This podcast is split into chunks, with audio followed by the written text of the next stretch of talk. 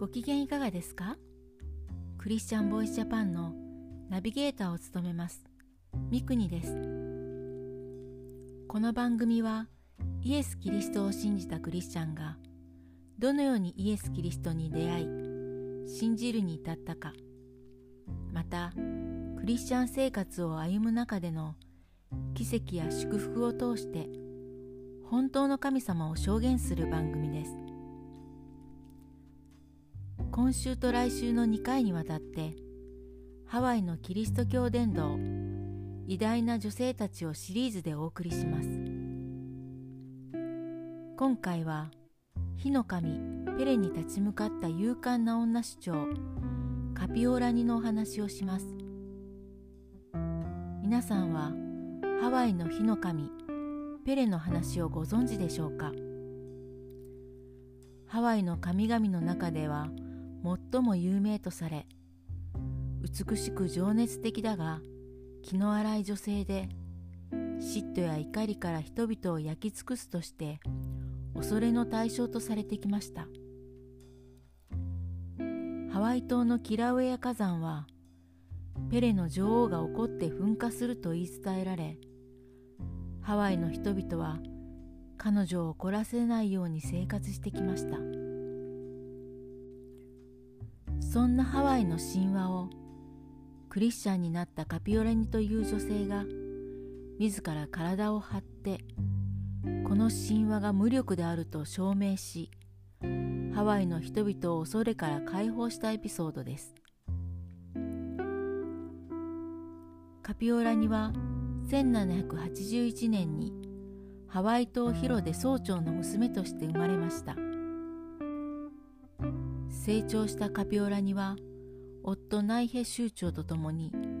ハワイ島コナ領域を支配していました。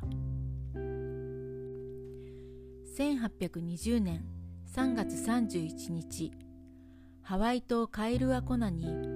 アメリカから宣教師の一団が到着しハワイ原住民に選挙活動を始めました。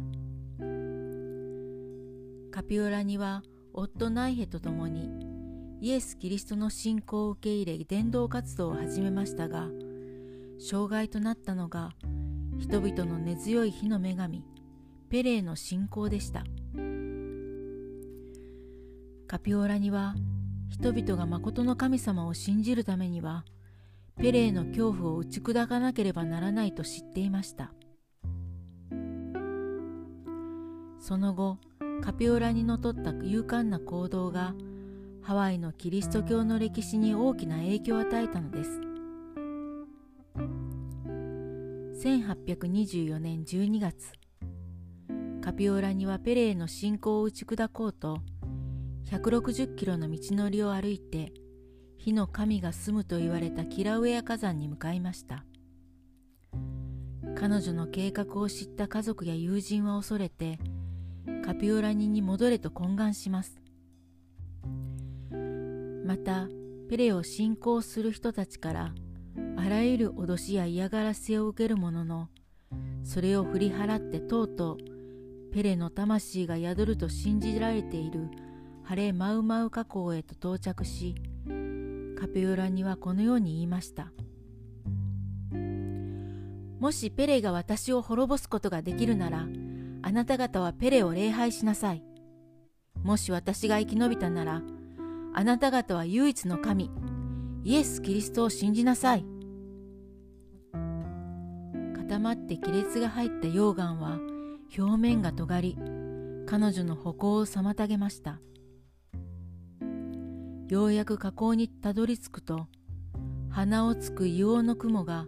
彼女を待ち構えていました。ペレに仕える女祭司がカピオラニにこの場を去るように命じました。これ以上近寄ると必ず死ぬと呪いをかけました。そんな呪いに耳を傾けずカピオラにはただ一人足を踏み入れることを禁じられた噴火口の中へ降りていったのです。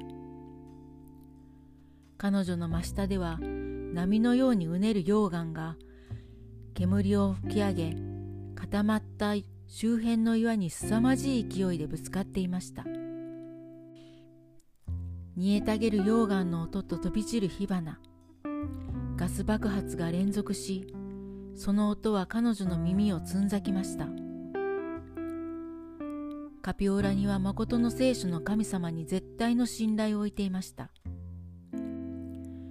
そこで彼女はなんと火口に向かって聖書を朗読しキリスト教の祈りをしペレへの神聖な捧げ物とされる絶対に食べてはいけないと固く禁じられていた。オヘロの赤い実を食べ火口に石を投げたのです。人々はきっと火の女神ペレの怒りに触れて火山が噴火するに違いないと震撼しました。しかし火山は噴火せず穏やかな日々が続きカピオラニが呪い殺されることも起こらなかったのです。カピオラニの勇敢な行動によりこの日以来火の神ペレの呪いの恐怖からハワイの人々は解放され続々とイエス・キリストを信じるクリスチャンになったのです。この12年後にはペレに仕えた祭司とその妹も悔い改めイエス・キリストを信じイエス・キリストに仕える者として生きました。カピオラにはその後も宣教師の働きを支え地域の治安を守り弱い者に手を差し伸べました。そして1841年にその生涯を終えました。いかがだったでしょうか？日本にもたくさんの風習やしきたりがあります。皆さんはそれらをしないと悪いことが起こると縛られて生活していないでしょうか本当の神様は恐れで人間を縛ったりする方ではなく誠の自由と解放を与えられる愛の方です次回はあの有名なアロハオエを作詞作曲したリリウオ・カラニ女王のクリスチャンエピソードをご紹介します。ぜひお楽しみに。聞いてくださるすべての人にイエス・キリストの救いがありますように。